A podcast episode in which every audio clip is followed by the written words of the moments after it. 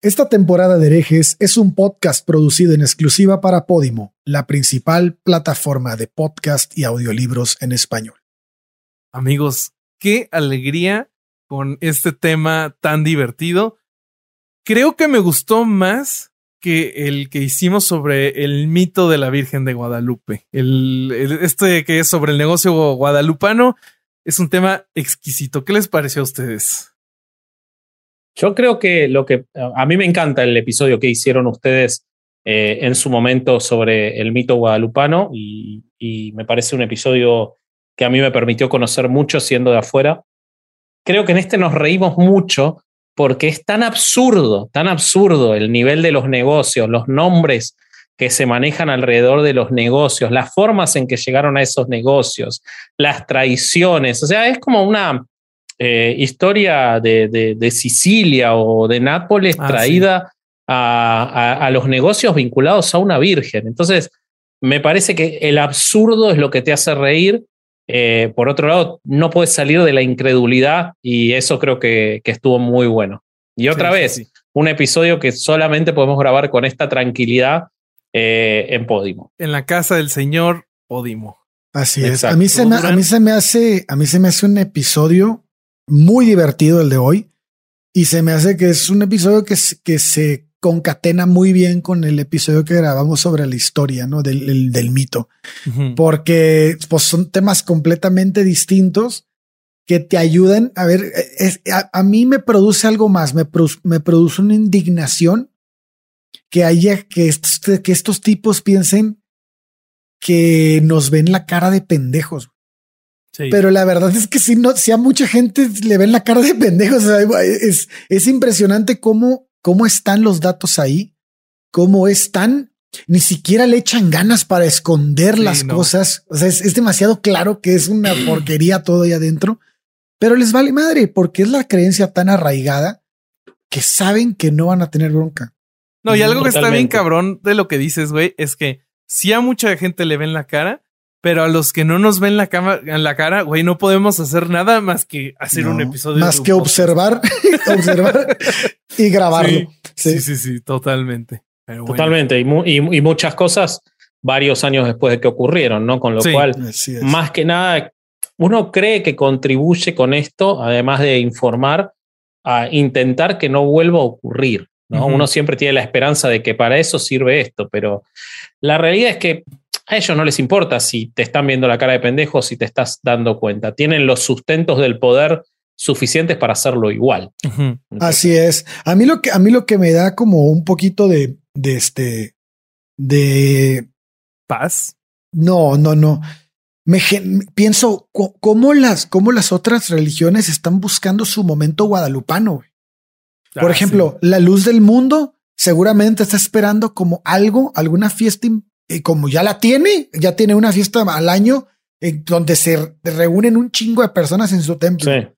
Y así, mm. ¿no? Los, los, los, árabes tienen su ida a la Meca y luego los, el, este, no sé, el, el, Vaticano tendrá la suya. O sea, los, los testigos de Jehová tendrán la suya, pero necesitan un momento así que recaude demasiado dinero, que reúna demasiada gente para que se den estos fenómenos de derrama económica durísima y, este, y, les genere riquezas a los que están en los altos mandos, ¿no?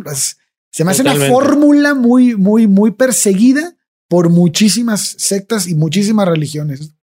Sí, sí, sí, sí, sí, sí, sí. Y bueno, nada, me parece que funciona además como un complemento perfecto para el episodio que hicimos sobre Nirberto Robera hace dos semanas en, ¿no? Quédense con Nirberto Robera. Sí, sí, sí, eso es importante para el episodio. Eh, bueno, creo que podemos, con eso es suficiente para que se queden clavados y escuchen el episodio. Ahí va. Entonces, vayan.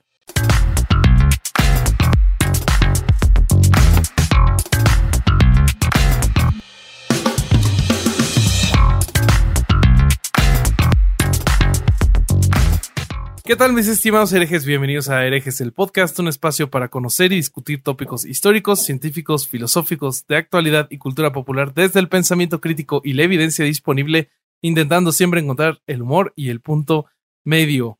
¿Cómo están amigos? Yo eh, estoy este, con un sentimiento agridulce porque ya se nos está terminando esta temporada de Podimo. Este es nuestro penúltimo episodio. Eh, la estamos pasando muy bien, pero pues nada, nada más nos queda disfrutar lo que queda y, y, esperar que ustedes también lo disfruten. Yo soy Bobby y les presento a mis coanfitriones, hermanos y amigos. Alejandro El Vasco Vázquez Aspilicueta, ¿cómo estás? Y qué linda playera. Ah, muchas gracias, pero Podimo es audio, Bobby. Pero muchas pues gracias. Sí, pero Igual cuenta, tengo, cuenta que traes tengo una, una camiseta, playera de un pene de plástico. Remera, como le decimos nosotros, de Taxi Driver, este, que está, está muy linda.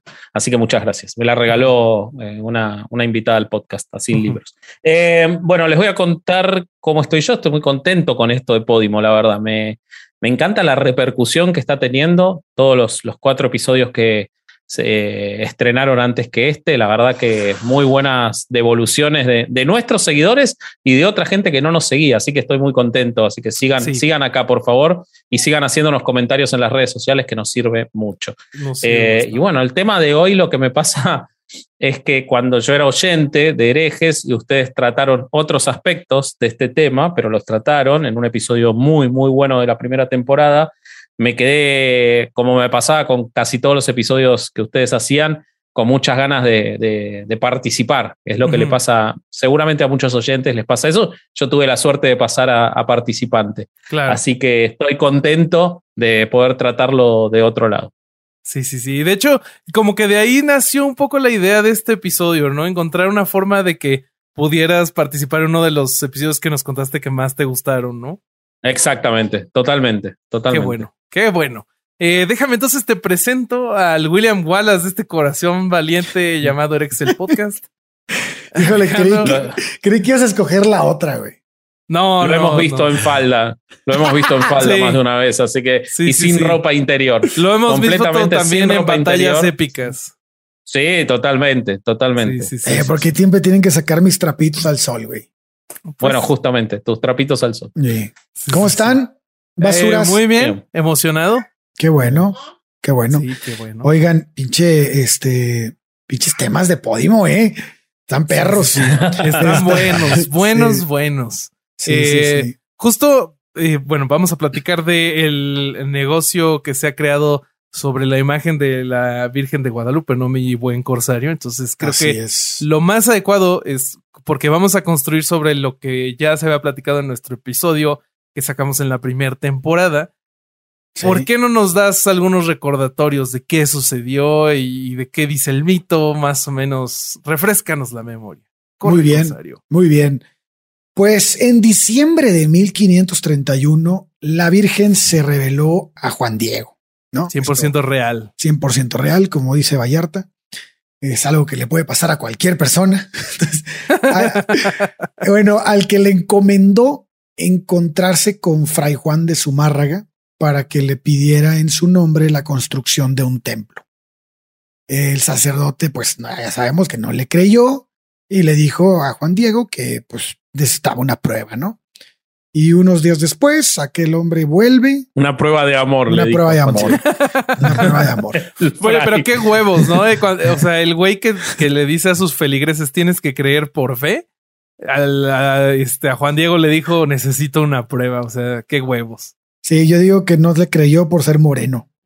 Chavato ojete. Probablemente. Probablemente. Es como cuando Pero Jesús era moreno. No, no. Bueno, tampoco le creyeron. no, de hecho, no. tampoco le creyeron. Lo Bueno, depende cuál. Jesús, güey. Depende Es cuál como Jesús. cuando- No, o sea, Es como cuando estamos preparando un tema y le digo a Vasco, yo ya estudié y no me cree. Es algo parecido. Sí. Y después se demuestra durante el episodio que yo ¿Cómo tenía te razón. atreves? ¿Cómo te atreves? Bueno, ahí les vaya. Entonces, este, ¿qué me quedé, güey? Ah, sí, que le exige una prueba, ¿no? Y ya uno- Sí. unos días después, pues llega, pues regresa Juan Diego y se presenta con su márraga y despliega su ayate, ¿no? Ese ayate tamaño Shaquille O'Neal que saca y, y que caen chingos de rosas. Y entonces, este, obviamente, pues dejando ver la imagen de la divinidad en Full HD, que hasta en los en los ojos se le ve el, el, Dicen, ¿no? Dicen. Sí, sí, sí, sí. Pues imagínate. Bueno, entonces después de eso, el milagro pues ya está consumado y la aparición de la morenita se convirtió en una verdad a toda prueba. La cosa esa está en el, en, en el templo, ¿no? En la Sí, basílica. Sí, sí, El sí. De hecho, ese. de hecho, no, no sé, no ha sido, ¿verdad? Fui hace muchos años. Bueno, no la sé primera si. vez que fui a México. No, no presté mucha atención. Ah, no sé si recuerdes. Muy feo el templo, pero no presté mucha atención al resto. Ah, no sé si recuerdes, pero se- de donde se supone que está el ayate original, hay unas bandas mecánicas que son como. sí, me acuerdo. Ah, entonces te paras para que no, no, lo- los feligreses que la van a ver no se queden demasiado tiempo. Solo te puedes parar en las bandas y si quieres volver a estar frente a ella, te tienes que parar en la banda que sigue y así sucesivamente. Sí, es verdad. Y Sí, eso sí, que se gasta si la ven.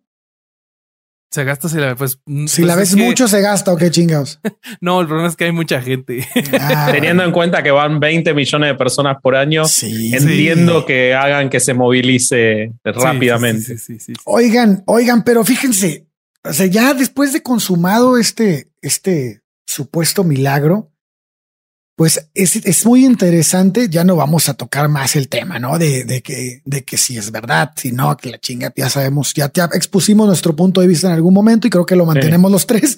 Y este, De que es verdad. sí, sí, de que es verdad, obviamente. Este, pero también es importante como que lo- el objetivo no es ver cómo a lo largo de la historia y actualmente cómo influye, ¿no? En, en, en este y, y qué y qué es qué qué aporta a México, qué aportó a México tanto el lado económico como cultural, ¿no? Y, y político también. Sí, sí, sí. Claro. Entonces, ve- vemos que a lo largo de la historia, la imagen de la Virgen de Guadalupe ha sido considerada como uno de los símbolos de la lucha por la independencia de México. El mismo Hidalgo usó el estandarte con su imagen para convocar a la lucha en aquel 16 de septiembre de 1810 en el pueblo de Atotonilco. Para después, no sé si lo recuerdan, pero se- la, transformó en la bandera de sus tropas. O sea, fue algo Sí. Claro. que influyó muchísimo. A mí me lo enseñaron en la escuela y no, no sé si estoy en lo correcto, como que, como si hubiera sido una de las primeras banderas de México, ¿no? Pues, pues no, no de México, porque no existía México ahí todavía, pero, pero Mm, pues fue un, un emblema que, que significó la unión del pueblo este, de la Nueva España en ese Mm. momento para pues, exigir una independencia que no tenía toques de independencia en ese momento, más bien iba dirigido a otra cosa, pero bueno, eso ya lo hablamos también en el episodio de independencia. Y bueno, este no es el único caso, ¿no? Fue en, en los sentimientos de la nación donde Morelos mencionó la necesidad de convertir al 12 de diciembre en una fiesta nacional. Muchos integrantes del ejército trigarante usaron su imagen como distintivo, en fin. Hasta este punto de la historia, pues nos parecería que la Virgen de Guadalupe forma un vínculo muy profundo con los insurgentes y su lucha. Incluso podríamos aventurarnos a decir que ha inspirado a todos aquellos que han luchado por la libertad, por la soberanía, el progreso de México, en fin. Este, Incluso, perdón, te interrumpo, No, pero, eh, pero este, especulando, uno podría pensar que ya en ese momento, y adelantándonos a muchas cosas de las que vamos a hablar en el episodio, ya en ese momento debía generar una muy este, primitiva, pero eh, demanda e ingreso económico a gente que seguramente para todos esos seguidores de los insurgentes, para esas tropas, se encargaba de producir esas reproducciones. O sea que ser, seguramente ya en ser. ese momento hubo un primer Ya había merch con- oficial de la Virgen. Y es que sí, eh, eh, esas cosas son ser, necesariamente artesanales en esa época, pero seguramente ya había quienes la reproducían. Y, y bueno, la historia nos dice que así fueron las cosas, pero también está el otro lado de la moneda, aquellas ocasiones en que los personajes más oscuros de nuestra historia hicieron uso de esta imagen. Esas personas que usaron la imagen como influjo con el objetivo de llevar a los mexicanos por el camino de guerras infames o a la creación de agrupaciones políticas retrógradas que probablemente robustecieron los intereses más oscuros de la, de la jerarquía eclesiástica. Como o sea, sabemos, cogerse chicos. Ah, algo así. Ok. Sí, puede ser, puede ser. Siento que estás hablando del Frente Nacional de este, por la familia, no sé por qué. pues de ahí deriva, güey. Todas estas creencias raras. Pero bueno, eh, como sabemos, la Virgen es la imagen de la Virgen de Guadalupe ha sido clave para estimular y justificar la violencia, la división y la legitimación de causas bastante perversas. No, no olvidemos que así como la imagen de la Virgen ha sido utilizada para unificar a la nación, para luchar por un fin en común, también la han, la han portado aquellos que se opusieron a la circulación de libros, al laicismo, a la educación abierta y liberal, a la libertad de prensa, a las constituciones, al registro civil, a la educación de las mujeres, a la división de poderes y a la separación de la iglesia y el Estado. Oh, lo verga. Pues, así podríamos seguir Una joya de, individuo. Así es. Sí. Esta, es, es, que esa herramienta, güey, el, el, estandarte es una herramienta de control masivo. O sea, ha, sido utilizada eficazmente a favor de intereses clericales en los movimientos ultraconservadores que han existido en la historia de nuestro país. Para los que estén en otro lado, pues de México. Eh, también, lejos de ser un símbolo de esperanza, es un negocio. Y eso hay que decirlo. O sea, que a lo largo de la historia ha sido el preferido para fines políticos y comerciales. Y para eso, y para eso la muestra es muy sencilla. Recordemos a Iturbide y su orden nacional de Nuestra Señora de Guadalupe. No sé si acuerdan, pero esa, esa condecoración que pagaba el lujo y honores a sus seguidores con la única finalidad de formar un grupo político capaz de fortalecer el imperio y hacer contrapeso a un Congreso con ideas que transitaban por el camino al liberalismo. Y, fue la, la, guadalupana la que forjó ese lazo entre el imperio y la Iglesia Católica. Ese, ese pacto, ¿no? Que, que por un lado garantizaba el poder del emperador a cambio de que el clero mantuviera sus riquezas, su poder político, sus fueros, su patrimonio. Cuando ese imperio cae, y México intenta retomar aquel camino al liberalismo y al laicismo, una de las cosas que se hicieron fue prohibir aquella orden guadalupana. Lo que después concluyó en la ruptura total con la Iglesia Católica y con el fin de alcanzar ese estado laico, ¿no? Mm. Pero, pues, como nos marca la historia, lo que pasó después es que la orden renace de las cenizas una y otra vez junto con la imagen guadalupana, obviamente. Este, y, no sé si se acuerdan con quién vuelve a surgir, con nada más y nada menos que el famoso vendepatrias Antonio López de Santa Ana, ¿no? Hijo de su perra madre. Sí, usando los mismos métodos, güey, premiando y fortaleciendo a sus seguidores con base en las instituciones de la jerarquía eclesiástica. Y después de la caída de Santana, la imagen y la orden tuvieron el mismo destino con Iturbide. Mm. Y está, está, estaba, o sea, vuelve a caer y, y, y, ya cuando pensábamos que ya se había terminado, llega Maximiliano. ¿Y qué hace Maximiliano? La revive. ¿Cómo? Pues con aquella orden que puso bajo el nombre de la Orden Imperial de Nuestra Señora de Guadalupe. Y nuevamente la imagen se convierte en el emblema que unía a la jerarquía eclesiástica y a los conservadores de aquel gobierno imperial y si no lo saben, hay dos personajes que tenían el grado más alto de esa orden. Y sus nombres son Miguel Miramón y Tomás Mejía. ¿No se acuerdan de ellos? Fueron los fusilados al lado de Maximiliano en el Cerro de las Campanas. Y bueno, pues una vez promulgada la Carta Magna en 1917, el clero recurre una vez más a la explotación de la imagen de la Virgen de Guadalupe. Ahora para ser utilizada como amalgama para atraer a los fieles e intentar nuevamente por el uso de la fuerza y la violencia recuperar sus riquezas y privilegios. ¿Y a qué me refiero? A la rebelión cristera. Este fue otro conflicto patrocinado por la alta jerarquía católica para defender sus bienes y sus supuestos derechos que sentía arrebatados y que consideraba que eran le tenían que ser devueltos de sí o sí. Entonces, a lo largo de la historia vemos y vemos y nos topamos y nos topamos con el uso de esta imagen para fines de poder. Y lo que pasa hoy en día no es muy distinto. Las cosas han cambiado, pero veremos para dónde. ¿no? En realidad cambiaron los métodos, ¿no? Exacto. Si vos lo ves, no cambió el objetivo final, pero cambiaron los métodos.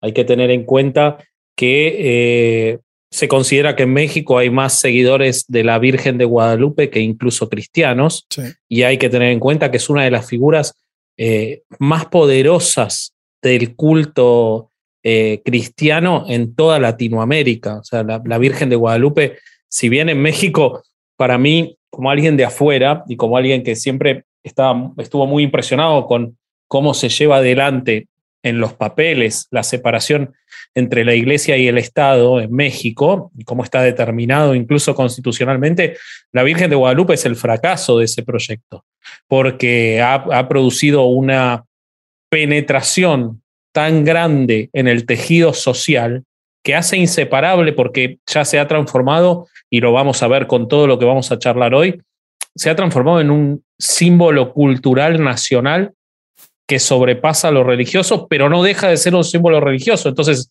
es un símbolo nacional que está construido a partir de la fe y a partir de un cuento mágico. Y ese símbolo termina penetrando en esa separación que se buscaba entre la iglesia y el Estado. Así es. ¿Y qué es el, qué es el poder hoy? El poder es la economía, el poder es el dinero. Y entonces podemos ver cómo hoy quienes ostentan los derechos de explotación es decir, la, jerarquía de la Iglesia Católica, aunque ahora vamos a charlar un poquito sobre quiénes tienen esos derechos de explotación. Pero quien explota a la Virgen de Guadalupe para ese beneficio político de poder a través del dinero, siguen siendo los mismos que vos mencionaste a lo largo de toda la historia, ¿verdad? Así es.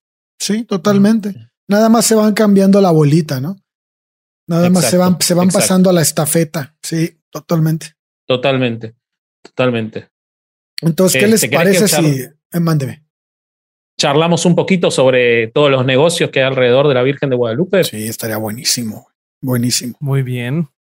Bueno, entonces eh, hay un montón de cosas para charlar. La verdad es impresionante y la verdad que para alguien eh, que lo, lo, ve de afuera y que si bien la, la, presencia de la Virgen de Guadalupe, les cuento a los que no son mexicanos y tampoco han tenido la inmensa fortuna de ir a México, la presencia de la Virgen es absolutamente preponderante en cualquier lugar que uno vaya de México. Es muy impresionante.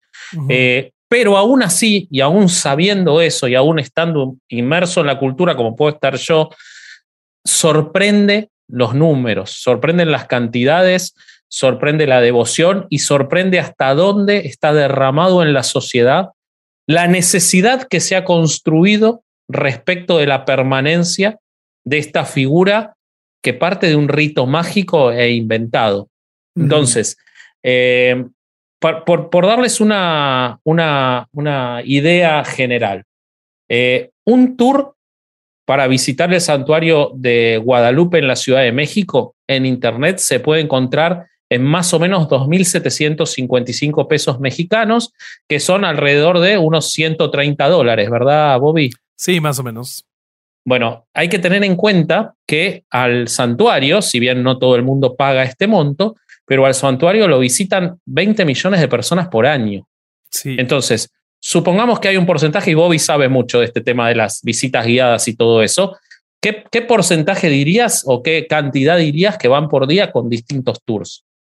Uf, es que también depende mucho de las fechas. De dentro de las cifras que yo investigué, Solo del 8 al 12 de diciembre se calcula que llegan 8 millones de peregrinos. Solo en esos cuatro días. Suponiendo que un porcentaje va con visita guiada. Ya eso te implica millones y millones de pesos mexicanos para los particulares que hacen las visitas guiadas. Más los que van por su cuenta, pero tienen que pagar un transporte porque van de otros lugares de México o de otros lugares del mundo. Más los tours que se pagan para peregrinaciones desde otros lugares del mundo más todo lo que implican los gastos a los alrededor de la basílica, eh, que son millones y millones de pesos mexicanos. Eh, por ejemplo, para darles una idea, en el año 2019, eh, las ganancias para los pequeños comerciantes de los alrededores de la basílica, estimado por la Cámara de Comercio, Servicios y Turismo de la Ciudad de México fueron de 1.200 millones de pesos mexicanos. O sea, cerca de unos 60 millones de dólares distribuidos en esa población, teniendo en cuenta cuánto es el salario mínimo en México, Ale. Ah, ahorita te lo digo. El salario mínimo este, está como en Ahorita te digo. 200 pesos, ¿no estará en 200? Eh, Creo que lo, lo, lo cambiaron. 213 pesos con 39 centavos diarios. Sí. Bueno, entonces miren el número del que estamos hablando, miren lo que implica para todas esas personas. La conmemoración genera una movilización del 8 al 12 de diciembre, como decía eh, Bobby, de millones de personas en los que se obtienen, según la Cámara de Comercio, 4.917 giros comerciales y de servicios, o sea, operaciones. Eh, eh, bueno, las celebraciones en iglesias, los altares en las calles, en las plazas, los centros de trabajo particulares pueden salir en promedio unos 15 mil pesos para 200 personas, aunque esto puede elevarse mucho más de acuerdo a las posibilidades económicas de los organizadores, ¿no? Sí. Eh, y para darle más importancia a esos datos, vamos a ver lo que se perdió por el año pasado, estamos grabando en 2021, por lo que ocurrió en diciembre de 2020, lo que perdieron estos comerciantes por permanecer cerrado por la pandemia de COVID. Se calcula que las pérdidas fueron de alrededor de 984 millones de pesos mexicanos. Dividan por 20, amigos, voy a dejar de hacer la cuenta. Este, lo que se traduce en una pérdida de un 70% con relación a 2019, eh, cuando se registró una derrama de 1.400 millones de pesos. ¿Okay? ¿1.400 en 2019? Sí. Es poco, ¿no? 1.406 millones de pesos, dice. 1400. No, no. No, más, entre, ¿no? Entre el 10 y el 13 de diciembre. Sí, nada más en, ah, los, okay, nada porque, más en porque, esos días. Sí, sí, sí, sí, porque yo encontré que en 2017, del 8 al 12 de diciembre, se calculó una derrama de 229.74 millones sí. de pesos. O sea, por eso, acá es, estamos hablando de 1400. De o sea, pero, pero fíjate, checa del brico. O sea, es, es un chingo sí, sí, de dinero más, güey. En dos años. Este, y esto teniendo en cuenta, teniendo en cuenta que la mayoría de los ingresos no son por eh, el pernocte, no son de hotelería. Porque dadas las, las condiciones socioeconómicas y, y, de, y, y, culturales de México, algo que siempre hablamos mucho con Bobby y Alejandro, este dato les va a gustar a ustedes. El 90% de las personas pernoctan en casas de familiares o amigos de los que viajan. No pagan hotel. Solamente un 10% paga hotel, pero igual estamos hablando de un 10% de 10 millones de fieles. Es una enormidad de gente copando los hoteles de los alrededores. Tan grande es el negocio que obviamente las estructuras políticas que se vinculan con la basílica y con el mito, que obviamente son la iglesia y los centros de poder de la Ciudad de México, no podían perderse ese negocio y lo vieron de varias formas. Y uno que yo les quiero contar porque me pareció muy impresionante en particular es la construcción de la Plaza Mariana. Pero antes, antes de, que te, de que te muevas sí. a ese tema, déjame te completo con algunos datos para que la gente entienda un poco Dale, más el, el, negocio. En total, para 2017, se calculaba que habían 1977 establecimientos formales de negocios. Dentro de las ventas que se hacían, se hacen en este en los alrededores de la basílica, se calcula que el 30% de la derrama económica estimada es eh, correspondiente a artículos pirata. Este claro. también hay un gasto aproximado. Que vos sabés la... que hay un dato interesante. Es en el único lugar de México y en el único momento que se venden artículos pirata. En ningún otro momento, sí, en ni México en ningún no. otro lugar de México no. se venden artículos piratas. Es algo que está. Sí. Toda la industria de piratería de México está, está esperando reservada. esos días. Sí, sí, exactamente. Exactamente. Sí, sí, sí. A mí me impresiona cómo alguien del extranjero tiene ese dato tan claro. Sí, es clarísimo. Sí, sí, se ve que conoces bien la, la cultura mexicana. También otro dato que encontré sobre este cómo es la vida alrededor de la Basílica de Guadalupe. Eh, se calcula que las familias que viven alrededor de la basílica y mantienen la tradición de dar o albergue o comida a los peregrinos, llegan a gastar alrededor de 1.200 pesos. ¿Diarios? Eh, no, no, no, en, en los días que, mm, ¿cómo se llama? Que se, que se hace la peregrinación. Pero esto es un promedio, porque hay familias que no gastan nada, porque no, no participan en la tradición. O sea que hay, familias que gastan 2.400. Sí, sí, sí, sí. Pues si hay alguna que no gasta nada, Pero fíjate, pero fíjate cómo ese, ese idiota, cómo ese dato de, de, que no llegan a hoteles y llegan a casa de a familiares, eso es importante, güey, porque es muy delicada. No, es importante porque el pinche. es. Este... Porque Mircea Ilíade, cuando se quedó. Esto habla de una empatía cero. claro. Güey, me llegaron bien tarde sus risas, güey. El corsario está con problemas de conexión. Está Norberto Rivera cortándole el cable mientras nosotros sí, hablamos. Sí, sí, sí. Este sí, el porque esas familias que no pagan hotel sí, sí, sí este, implican un gasto para la familia con la que llegan, güey. Entonces mm. eh, también generan un chingo de, de, de, este, de que de ingresos a, al, al, lugar a donde llegan al menos. Claro. De, de comprar tortas o comprar no sé qué. Es, es, sí. es, a huevo porque es una, finalmente es una fiesta. O sea, el, el, el, el ir a la basílica es como cuando la familia va en Navidad a casa de, sus, de, de su otra familia y se hace un desmadre, güey, ¿no? Sí. Pienso uh -huh. que va, va, a ser una fiesta parecida. Sí. Sí. Bueno, ya sí, eso. Sí, sí. Y no estamos hablando de los gastos de transporte ah, de toda esa gente. Sí, que Combustible, hay autobuses uh -huh. y, y, y, lo que implique. Vos sabes, Bobby, que esto que estás contando de la cantidad de locales que hay, formales, y está muy afectado por lo que yo te iba a comentar sobre la Plaza Mariana, porque la Plaza Mariana provocó una modificación gigantesca en cuanto a todos los comercios que había en esa zona. Uh -huh. Y muchísimos fueron retirados para la construcción de esta Plaza Mariana. Claro. Sí, sí, este. sí, es el fenómeno que se ve un montón en México de que está el comercio informal en algún lugar que de repente al, a, al gobierno o a alguien le molesta estéticamente, hacen una construcción nueva y se tiene que hacer este que quitar a los al comercio informal y redistribuirlo y todo esto. Exactamente, totalmente. ¿Querés que te cuente un poquito de eso? Adelante, por favor. Bueno, vos, Durán, ¿querés que te cuente? Porque si no, no, si, si a vos no te gusta, no cuento nada. No, ya, dale, güey. Bueno, ok. El podcast es de Durán, pero te lo presta, dice. Te presto mi podcast. Ok. Con que me prestes algo, yo soy feliz. eh, bueno, resulta que este nombre capaz no les suena, pero después lo pueden googlear, amigos. Eh, en 2003, Andrés Manuel López Obrador es Andrés wow. Manuel López y Obrador sin H, para que lo busquen.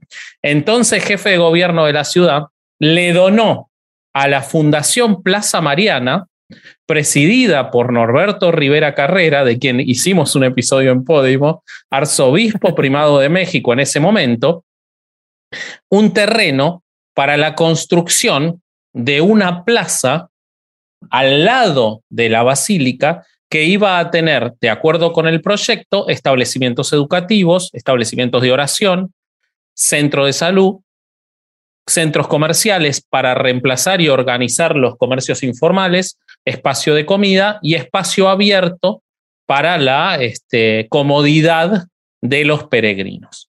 En esa fundación, la Fundación Plaza Mariana, había un grupo de empresarios, muchos allegados a este que les digo el nombre es eh, López Obrador, se me olvida, López, eh, que, este, y eh, con la participación de muchos comerciantes. Estos 30 mil metros cuadrados, 30 mil metros cuadrados, eh, o sea, tres hectáreas, no voy a cometer el mismo error del no, episodio, no, son te... tres hectáreas. Qué bueno. Esos 30 mil metros cuadrados eh, estaban establecidos para realizar eso. Y tenía un proyecto, el, el, el, el contrato, de, perdón, la donación con cargo que le hace la Ciudad de México, porque obviamente les quiero contar que este terreno no era de Andrés Manuel López Obrador. El terreno no era de él.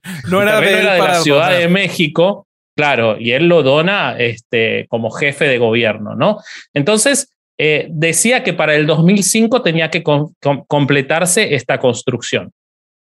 ¿Qué es lo primero que hacen? Lo primero que hacen es retirar a todos los, este, a todos los eh, comerciantes informales que estaban en la zona, dejándolos sin operación comercial y sin poder trabajar. Eh, eso le generó, por empezar, un gasto gigantesco a eh, la, el GAM, que es la entidad pública exactamente de la delegación Gustavo Madero, que durante siete años tuvo que subvencionar a todos estos comerciantes removidos, eh, que son 1.300 que había en esa zona. Por lo tanto, entre 2003 y 2011, la delegación Gustavo Madero gastó 20 millones de pesos por año, sigamos hablando de los números que mueve la cuestión Guadalupe, para poder mantenerle algún nivel de vida a todas estas personas que no podían trabajar.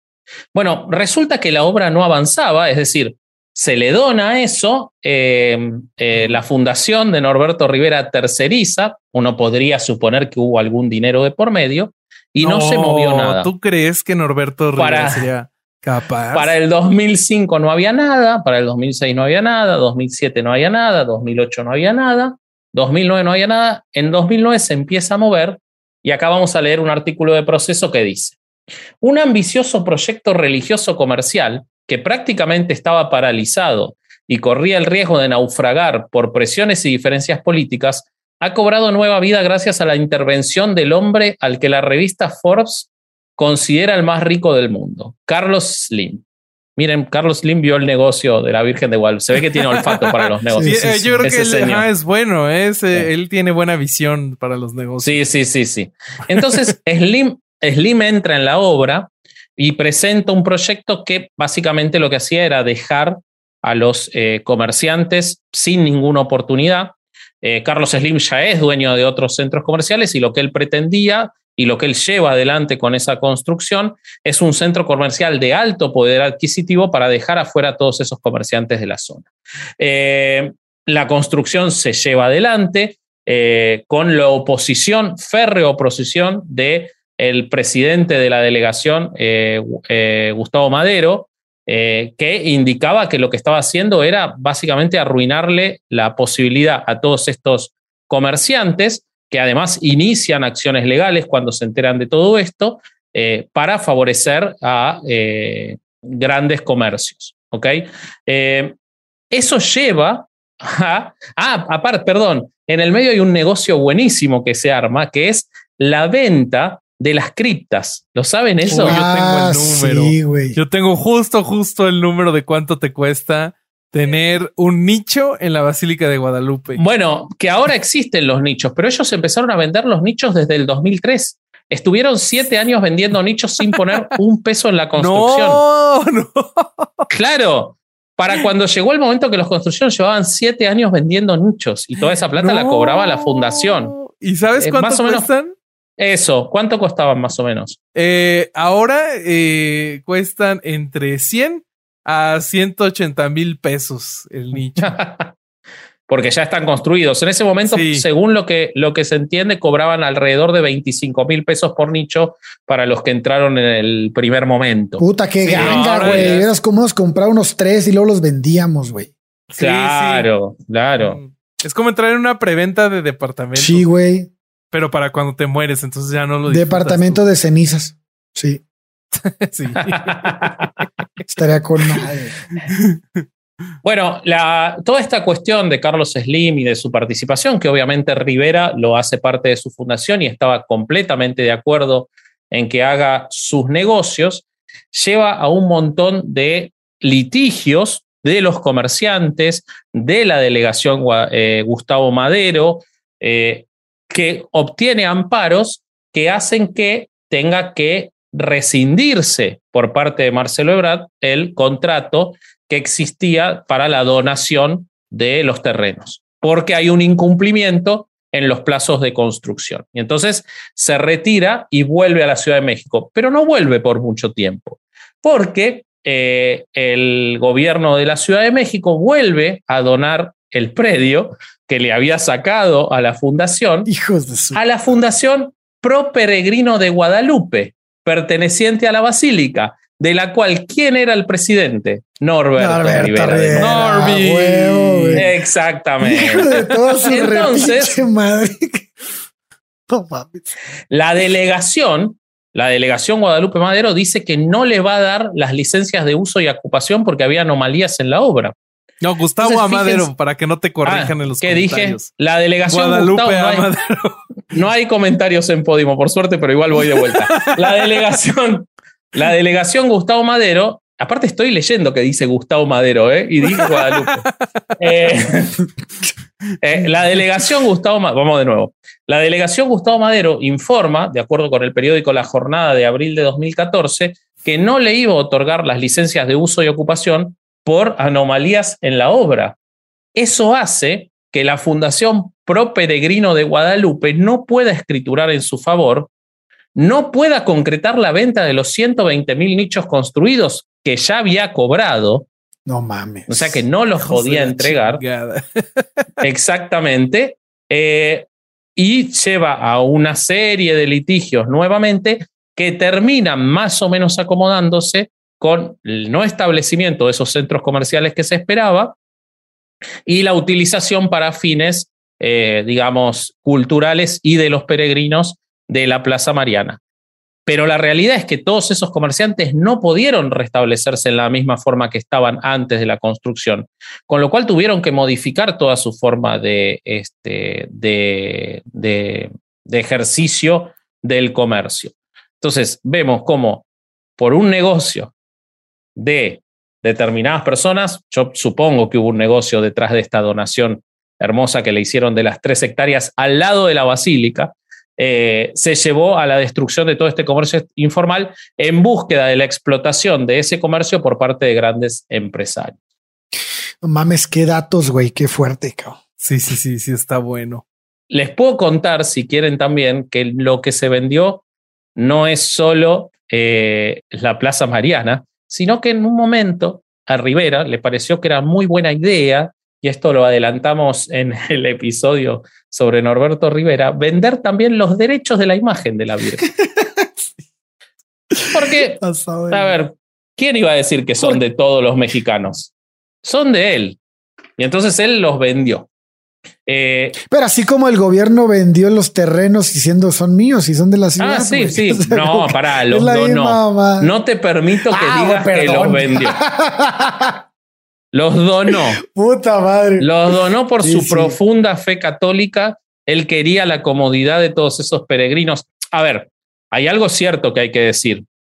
La, que hay una realidad, por más que uno bromee con si fue la donación tuvo un interés económico o no, se puede llegar a entender que la Ciudad de México tome la decisión de otorgar a quienes puedan hacer una construcción que sea más beneficiosa para los peregrinos de esas tres hectáreas, porque sin duda, y esto Bobby no me dejará mentir, que se ha dedicado al turismo y que además vive en la Ciudad de México y que además es la Virgen Bobby, eh, que la, la basílica implica una, una, derrama económica muy importante para toda la ciudad, no solo para esos este, comerciantes. Entonces, eh, sin lugar a dudas se puede entender. Ahora, lo que es raro es que cuando entregan esa donación a esa fundación, se les permita que durante tantos años no hagan nada, eh, se deje sin trabajo a todos esos comerciantes y después ocurran todas estas contradicciones que, que contábamos. Pero no solo ocurrió eso, sino que, como les decía, ocurrió la venta de los derechos de la imagen de la Virgen de Guadalupe. Entonces, según dice la revista Proceso, en el año, en febrero de 2003, el rector del santuario de la Virgen de Guadalupe, llamado Diego Monroy, en ese momento, bueno, siempre se llama Diego Monroy, en ese momento era el rector del santuario de la Virgen Pudo haber cambiado de nombre. Claro, no, o sea, él es Diego Monroy siempre, digamos. Sí. Eh, salvo que sea como Prince, ¿no? Qué sé yo, el arzobispo antes conocido como Diego Monroy, ponele. Pero em, el hombre era el rector del santuario de la Virgen y firmó en febrero de 2003 un contrato de exclusividad que ligaba a la figura de la Virgen de Guadalupe con una empresa de mercadotecnia de los Estados Unidos llamada Biotran. Las cláusulas de ese contrato fijaban la imagen de la Virgen de Guadalupe hasta el 2005 en exclusividad con Biotran, eh, y le daba en el primer año de contrato a la basílica 5 millones de dólares de ingreso para totalizar entre el segundo y tercer año 12 millones y medio de dólares de ingresos por la explotación de esa imagen, que la verdad suena a poco. La verdad, y esto corríjame, yo soy un tipo muy mal pensado, yo soy muy mal pensado, pero suena más a una dádiva que a un contrato legítimo. A mí, a mí me suena eso, puede ser que esté equivocado, ¿no? Pero 12 millones y medio, me parece que le convenía más explotarla a la propia basílica que entregar los derechos. Ahora, claro, ellos están rezando todo el día, no pueden dedicarse a mercado. No, ellos no, ellos nunca hacen negocios, ni tienen, ellos no tienen ni siquiera el tiempo para disfrutar de esos recursos. Hay algunas cosas interesantes en este contrato que firmaron en el 2003. Por ejemplo, que los beneficios de las ventas se repartían a medias entre Biotrán y la iglesia, o sea que tenía más ingresos la Basílica de Guadalupe. Eh, asimismo, indicaba en el contrato que cada uno de los artículos que se hicieran con esta imagen marca registrada por parte de Biotrán iban a cumplir con la bendición especial de Norberto Rivera. o sea, hay alguien, hay alguien en México que cree que tiene valor esa bendición. Pues, Evidentemente los de Esa pregunta, La pregunta es en serio. Pues, Todavía hay gente porque no, puede ser que a la gente no le quede claro que Norberto Rivera siempre fue un vividor. Güey. Es impresionante. no se le ha quitado. Me, me, aventuro a decir que no se le ha quitado. ¿Eh? No, claro que no, güey. Pero, o sea, ¿cómo, cómo? Bueno, ya, güey.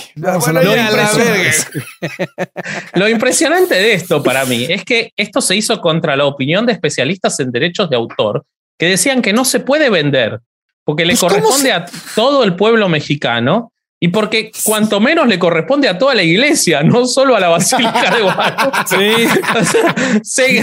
se, cogió al resto de la iglesia el hombre. Por eso lo votaron, güey. Claro. Entonces, eh, ¿qué pasa? Inmediatamente, pocos días después, sale el arzobispado de México a desmentir esto pero lo desmienten a medias porque el contrato estaba. Entonces lo que dicen es que no vendieron los derechos de la imagen, sino que había solamente un contrato proyecto que luego fue nulificado. Vaya uno a saber cuándo fue, cuándo fue este, nulificado, porque yo te digo, yo te digo, fue nulificado cuando se dieron cuenta que no era viable la venta de los derechos. no mames. Pero eh, vos sabés que es raro porque en la contradicción ellos dicen que en realidad no es este, es nulo el contrato. También dicen que no lo hicieron, pero dicen, aún así, si se hubiera hecho, si se hubiera hecho, que no, lo hicimos, que no lo hicimos, lo único, que, lo único que haría ese contrato sería que los hologramas, firmas y números de serie avalarían y certificarían la autenticidad de las reproducciones, pero que eso no ah. impediría que otros lo usen. O sea, sería como la Virgen de Guadalupe que hace Biotran es mejor que las otras. Es más tiene la bendición. Está en HD. Esa sí está en HD. Eso, sí tiene las imágenes en las pupilas, ¿no? Sí. Pero ojo, no lo hicieron. no ah, lo hicieron. Ah, ¿okay? Y ellos indicaron que la publicación en donde se difundió el artículo, que es proceso, o sea, di, que dijo que la Guadalupana era una marca registrada, seguramente fue víctima de un engaño lamentable, aunque quizás desinteresado. Un engaño lamentable como es la propia existencia de la Virgen de Guadalupe. Ah, Entonces ya tenemos. Pero ese es un engaño interesado.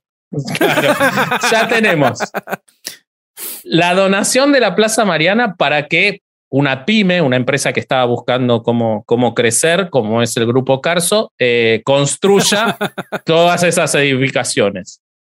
Que seguramente lo ganó por concurso de oposición, ¿no? Claro, no, es proceso legal. Como Telmex, igualito. Igual, en el mismo, proceso, en el mismo proceso le dieron la dos. este, eh, Licitación, eh, ganaron, sí. Después se lo quitan a la fundación y se lo dan a otra fundación con el mismo presidente, que es el mismo sujeto que en 2003, o sea, al mismo tiempo que le estaban donando, ay, no, borré, cerré las notas y no me acuerdo del nombre del que se lo donó, era eh, Andrés Manuel López Obrador.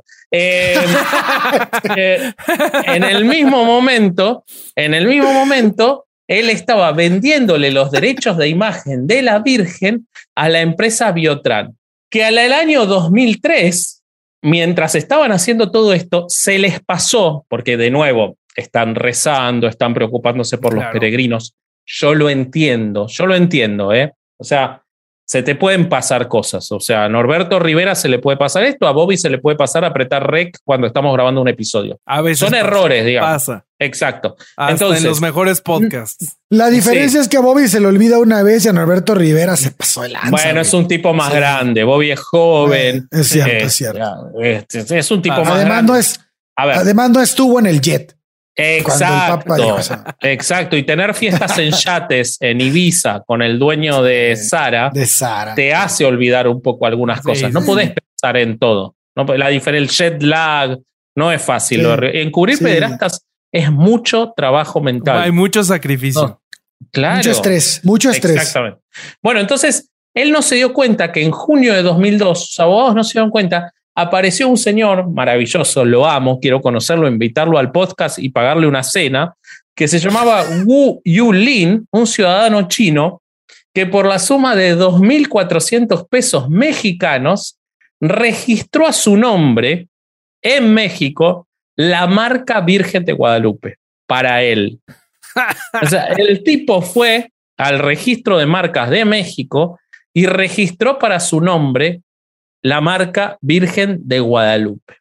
Entonces, esto ocurrió porque, de acuerdo con el director general del Instituto Mexicano de la Propiedad Industrial, el INPI, no había ningún sustento jurídico para negarle el registro de la marca, pese a que toda la, la legislación internacional sobre marcas establece que cualquier identificación de una nación, pueblo, ciudad o comunidad cultural no es pasible de registro.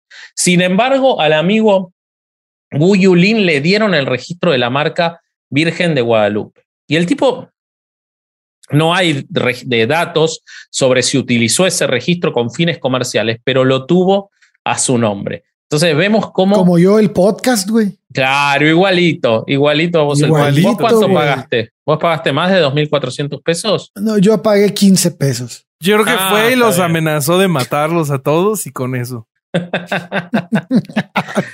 Entonces, pero, pero piénsenlo un segundo. Fíjense cómo esta persona dijo: Yo voy a hacer un negocio con esto, no pensando que muy poquito tiempo, en 12 millones y medio de dólares, la propia Basílica iba a vender a Biotran los derechos. Y no me quiero olvidar que Biotran, cuando compra los derechos, compra también los derechos de San Juan Diego,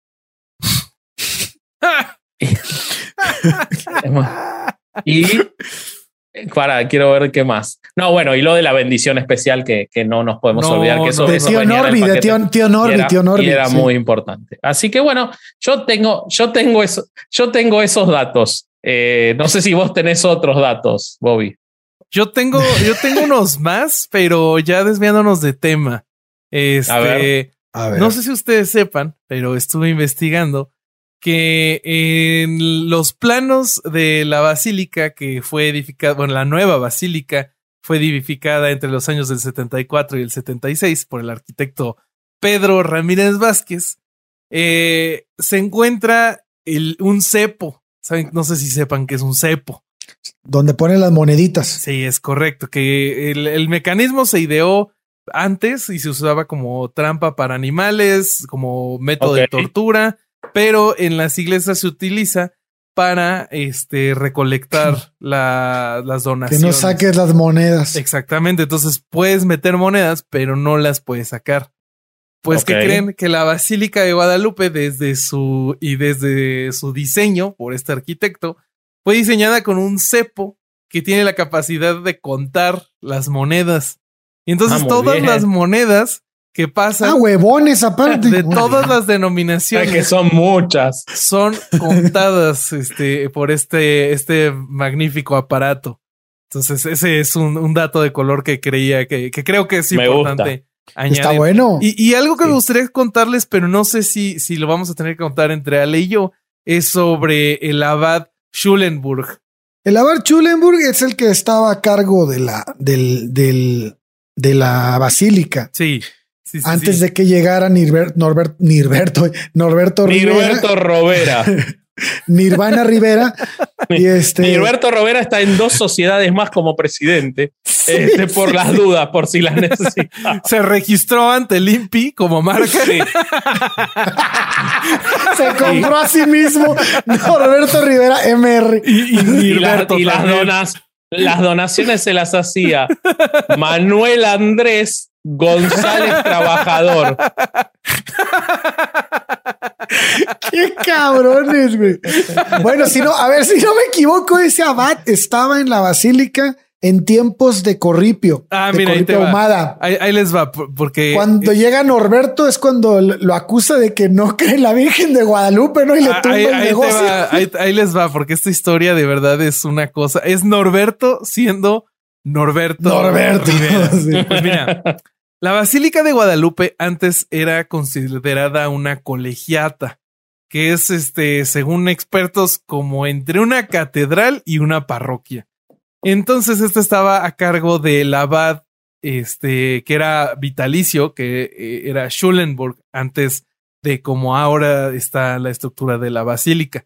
Esto quiere decir que era totalmente autónoma en el manejo de sus recursos. Entonces, pasó que salió una entrevista en donde Schulenburg afirmó que la devoción eh, hacia la Virgen de Guadalupe por sí misma ya era un milagro y una muestra de la fe del pueblo de México. Además, él decía que Juan Diego era solo un símbolo y no una realidad, una tradición oh. antes que un sujeto histórico, arguyendo que no solo hubo uno, sino muchos Juan Diego. Y esto, en esto lo apoyó, eh, fue apoyado por arqueólogos del Instituto Nacional de Antropología e Historia.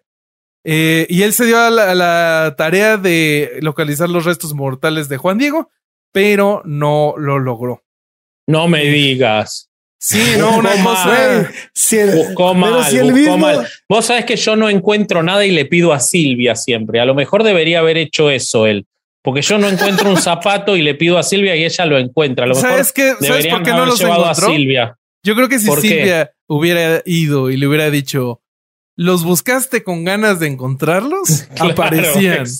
Ahí aparecían. Faltó eso. Bueno, ¿ven por qué tiene que haber más mujeres en, en, la, en la iglesia? Es por esas cosas, boludo. Porque si no, no encuentran los restos de Juan Diego. güey, pero lo sé, pero encontraron toda la historia de Juan Diego en la biblioteca particular de un güey aquí de Querétaro. Es verdad, es bien raro. Oye, pero, oye, pero está bien cabrón porque lo de lo de Juan Diego le echan, le echan mucha tierra a este abad y no mames, si el mismo Zumárraga decía que era puro pedo. Sí. Y ese güey fue el que se supone que se le apareció, güey. Pero güey, pero checa, checa, checa. ahí no termina este relato. Porque algunos miembros de la jerarquía católica en México en aquel momento, este, como el, en ese momento el arzobispo Norberto Rivera discutían la autonomía de la basílica, en especial en el manejo de sus vastos recursos monetarios. O sea, lo que pasaba en ese momento con la basílica, el abad podía decidir en qué se gastaba ese dinero, si se le daban a una parroquia que lo necesitaba, si se mandaban al Vaticano. O sea, él tenía completa autonomía de, de esto. Entonces, en 1996, eh, con el pretexto de la edad, el cardenal Norberto Rivera le solicitó la abadía a Schulenburg. O sea, le dijo, güey, me va de verga que seas vitalicio, ya te vas. Pero el abad, en, lugar de amedrentarse, respondió que no lo haría, pues a, él lo había nombrado el Papa Juan 23 y no Norberto Rivera. O sea, se puso. Uh. se puso, sí, sí, sí. se le paró de manos. ¿eh? Y, ahí, y, ahí, y ahí Juan Pablo le dijo: A ver, agárrame esto, pinche Norberto. Le voy a romper su madre este Le dijo, le dijo, sostén mi cetro de oro. Hold my, hold my children, le dijo. y ahí. Entonces, entonces.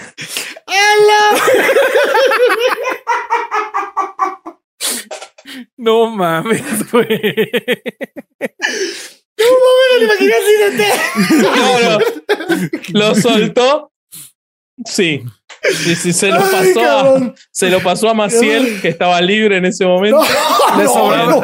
le sobraron algunos, entonces Bernard Lowell también No, se, se, se- se lo pasó a Maciel, pero digo, no, no, este me lo va a chingar, ahorita agarro. Claro. Se lo pasó, se lo pasó a Teresa y Teresa no le dio de comer tres semanas y se le murió. Pero, pero antes de que esto llegara a Juan Pablo II, salió este artículo del que estamos platicando con la entrevista de Schulenberg, en donde hablaba de, de Juan Diego.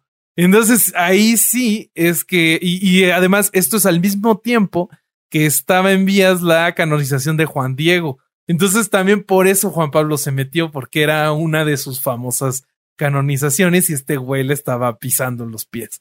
Eh, Ahora, yo, perdón, me quiero Sí. detener un segundo en eso. No hay restos ni evidencia de que Juan Diego haya existido. No, Y sin embargo es santo.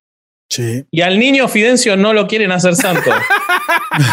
Podemos hacer- o sea, por lo menos hay, fo- hay fotos del niño Fidencio, boludo. No, a- Suponete aparte- que son dos mentiras. Pues, un- de uno hay fotos al menos. boludo. No, pero además, niño. además el niño Fidencia que hacía cosas bien chingonas como agarrar Claro, tomatazos a la raza, güey. que Sí, si sí, quieren sí, ir a escuchar nuestro episodio, que también se encuentra dentro del listado, que está en Podimo de todos nuestros episodios generales, el del niño Fidencio, muy recomendado. Es Sí, una sí, sí. maravilla. 100% recomendado. Eh, Perdón, te interrumpí, Robert. No, no pasa nada, fue una excelente interrupción. Pues mira, además de Juan Pablo II, la jerarquía cercana al pontífice manejó que cuestionar la existencia de Juan Diego era cuestionar la existencia misma de la Virgen de Guadalupe. O sea, este güey le, le tomaron lo que dijo y le lo multiplicaron por mil para quemarlo. Y además, cercano a esto, misteriosamente empezaron a salir este artículos sobre la fortuna personal de Schulenburg. Ajá. de que tenía casas, coches, lujos. O sea, bueno, o sea, lo mismo que Norberto. No como Rivera. Sí, sí. Sí, sí, sí, sí, sí. No como el pobre de Rivera que ni siquiera podía pagar su, pobre- su tratamiento, Tratamiento de del COVID. COVID. Pobrecito. Sí, sí, sí. Entonces, pues bueno, junto, entre esta presión mediática más la presión del Vaticano y la del Norberto Rivera, eh, Schulenburg deja el cargo y entonces pasa a la Basílica de, de Guadalupe a estar directamente bajo el cargo del Arzobispado de México, o sea, en ese momento, Norberto, Norberto Rivera Rivera. ya tenía la vía directa para él poder disponer de los recursos de la basílica. Exacto. Así pasó. Ay, Ay, genial. Así les trae el chisme herejes el podcast.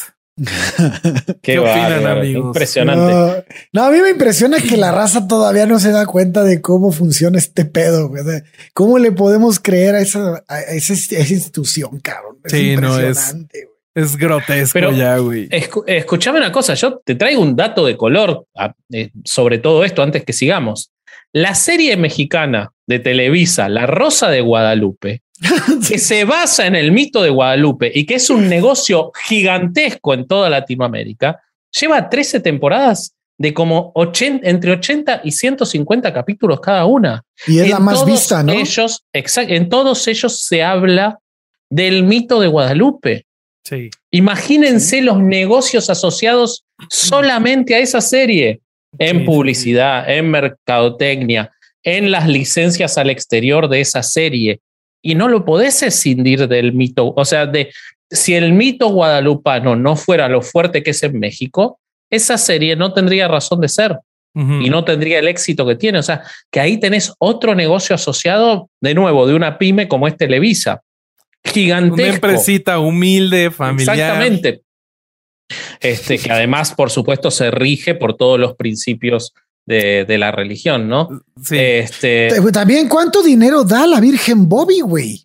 Bueno, la Virgen Bobby nos está haciendo ricos a nosotros. Millonarios, sí, sí, güey. nadamos en dinero. También tendríamos que meterla ahí, güey. Sí, El sí, contrato con Podimo fue exclusivamente porque fue a negociar la Virgen Bobby. Sí, fue un momento sí. muy fuerte ese, Sí. porque fue no fue una reunión virtual. Yo quiero contarle al público que Gwendolyn y Bobby se reunieron en persona y Bobby fue vestido de virgen y ahí Sí. cerró el negocio. No, no, no. Fue Sí, sí. Bobby, fue Bobby, o sea, fui yo. Y en ese momento, Gwendolyn y yo tuvimos una revelación divina. Y entonces, Ah. sí, se abrió el cielo y de ahí bajó la Virgen Bobby y fue que nos Impresionante. dijo que, que nos teníamos que... que Qué aliar. bueno que no le caíste encima porque la matas, güey. A ella o a cualquiera, ¿no? Tampoco jodamos. Sí, O sea, no, no, Bobby, no, sí. Bobby le cae encima a en la roca y lo mata. No jodamos. Sí, es sí, una sí, cosa. ¿Qué les pasa? ¿Qué Eh, les Sí, pasa? lo Solo el- desnuca. Pa- Solo el pito de Bobby pesa más que la roca. Una cosa monstruosa. Este, Pero usa bueno. de estola. Vos sabés que en invierno se abriga. Bueno, sigamos. Entonces, eh, este, entonces, ¿en qué íbamos? Perdón. Oigan, eh, de verdad es, es increíble la cantidad de polémicas, de peleas, de política que hay alrededor de, de este símbolo. Y pues se nota que es más negocio que religión, ¿no? Bueno, aunque son dos cosas que van de la mano, pero cuéntenme qué opinan ustedes. Es poder, ¿no? Es, o sea, sí es, es negocio, pero también es una forma de mantener como matar dos pájaros de un tiro, mantener unificada a cierta parte de la población y obtener la mayor ganancia que se pueda de ella. Mm, Sí. sí, totalmente. Y a mí, a mí lo que me, lo que más me preocupa o me amarga o me hace resignarme a que este tipo de símbolos no tienen, o sea, van a tener una permanencia por muchos, muchos años, por no decir para siempre.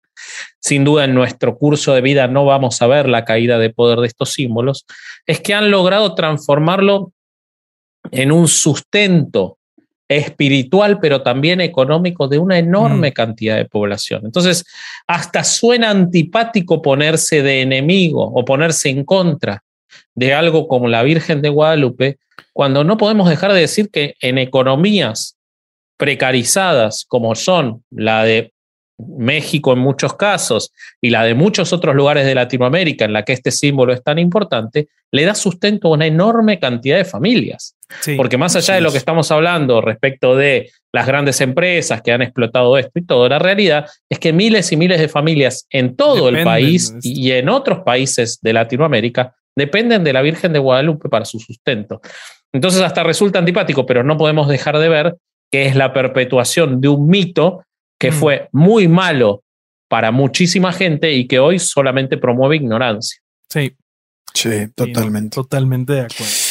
Pues así está la cosa, amigos. Yo digo que ya deberíamos de ir construyendo un cepo de herejes el podcast, donde vayamos recolectando eh, lo que nos llegue de este de patrocinio. Se llama Patreon. Y ¿De les likes pedimos- o qué? Nuestro cepo se llama Patreon y les pedimos que por favor se suscriban, que nos sirve mucho. Que. Pero estaría bien verga tener el cepo de verdad, o sea, Sí, Pero, físico. pero que contara billetes, no, no monedas. Sí, dólares, Claro. Eh, dólares y Sí, euros. Sí, sí, sí.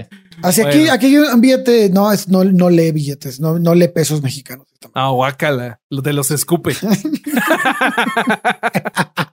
Y los pesos argentinos se van devaluando mientras caen en el cepo.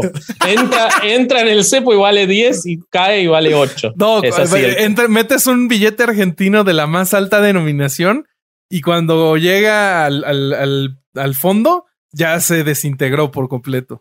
Ya el no otro día hicieron un, hicieron un experimento, me voy totalmente de tema, pero es divertido. Una mujer hizo un experimento en, en, en Córdoba, en una provincia de Argentina, empapeló un cuarto con billetes de 10 pesos y Ajá. le salió más barato que si con todos esos billetes de 10 pesos hubiera ido a comprar el papel No. para empapelar No la mames. habitación. Sí. Pues justo, creo- Qué creo triste, güey. creo que creo que aquí descontinuaron las monedas de 5 centavos porque el metal de la moneda era más valiosa que la Sí, moneda. eso pasa, eso pasa. Pero bueno, Chale. Bueno, este, pues ya está. Eh, creo, creo que con eso podemos cerrar, amigos míos. me parece muy Eh, bien. Pues, pero antes de despedirnos, recuerden que este no es nuestro único problema. Eh, también tenemos el programa de ¿Problema? Dijo. Dijo problema. Este no es nuestro único No sé. problema. No sé, no escuché bien. Lo voy a leer de nuevo. Antes de despedirnos, amigos míos, recuerden que este no es el único programa que hace herejes. También tenemos nuestro programa de los domingos y tenemos Sin Libros, donde hacemos entrevistas bien chingonas, sin guion. y ese sale los miércoles. Recuerden también seguirnos en redes sociales. Nos encuentran en Instagram como herejes-el podcast. Eh, y a nosotros nos encuentran como eh, corsario.hereje, vasco.hereje, bobby.hereje. Y creo que es todo. Entonces, recuerden que esta temporada de herejes es un podcast producido en exclusiva para Podimo, la principal plataforma de podcasts y audiolibros en español. Y pues ya, es todo. Eh, este fue otro viernes de Podimo, ¿no? ¿O no? Em, sí, este fue un viernes más de herejes en Podimo. Perfecto, me alegro. Me alegro mucho, no lo sabía. ¿Ahorita ya pongo la música o todavía no? Dale, corre música. Venga la música. when I was young, we used to party on boats, put some decks on the decks and the party afloat. The pirate radio the way we didn't give a fuck sometimes. We just sit back and laugh at life, floating far and wide away from harder times. I'm wide awake, I'm looking. ¿Estás listo para convertir tus mejores ideas en un negocio en línea exitoso? Te presentamos Shopify. Tal vez no lo sabías, pero nuestro podcast More Than Mamis es un negocio y lo empezamos por supuesto para desahogarnos y hablar sobre la maternidad, no para convertirnos en expertas de ventas y del e-commerce. Así que sí, necesitábamos ayuda para vender nuestro merch y poner en marcha nuestra tienda. ¿Y cómo suena con Shopify?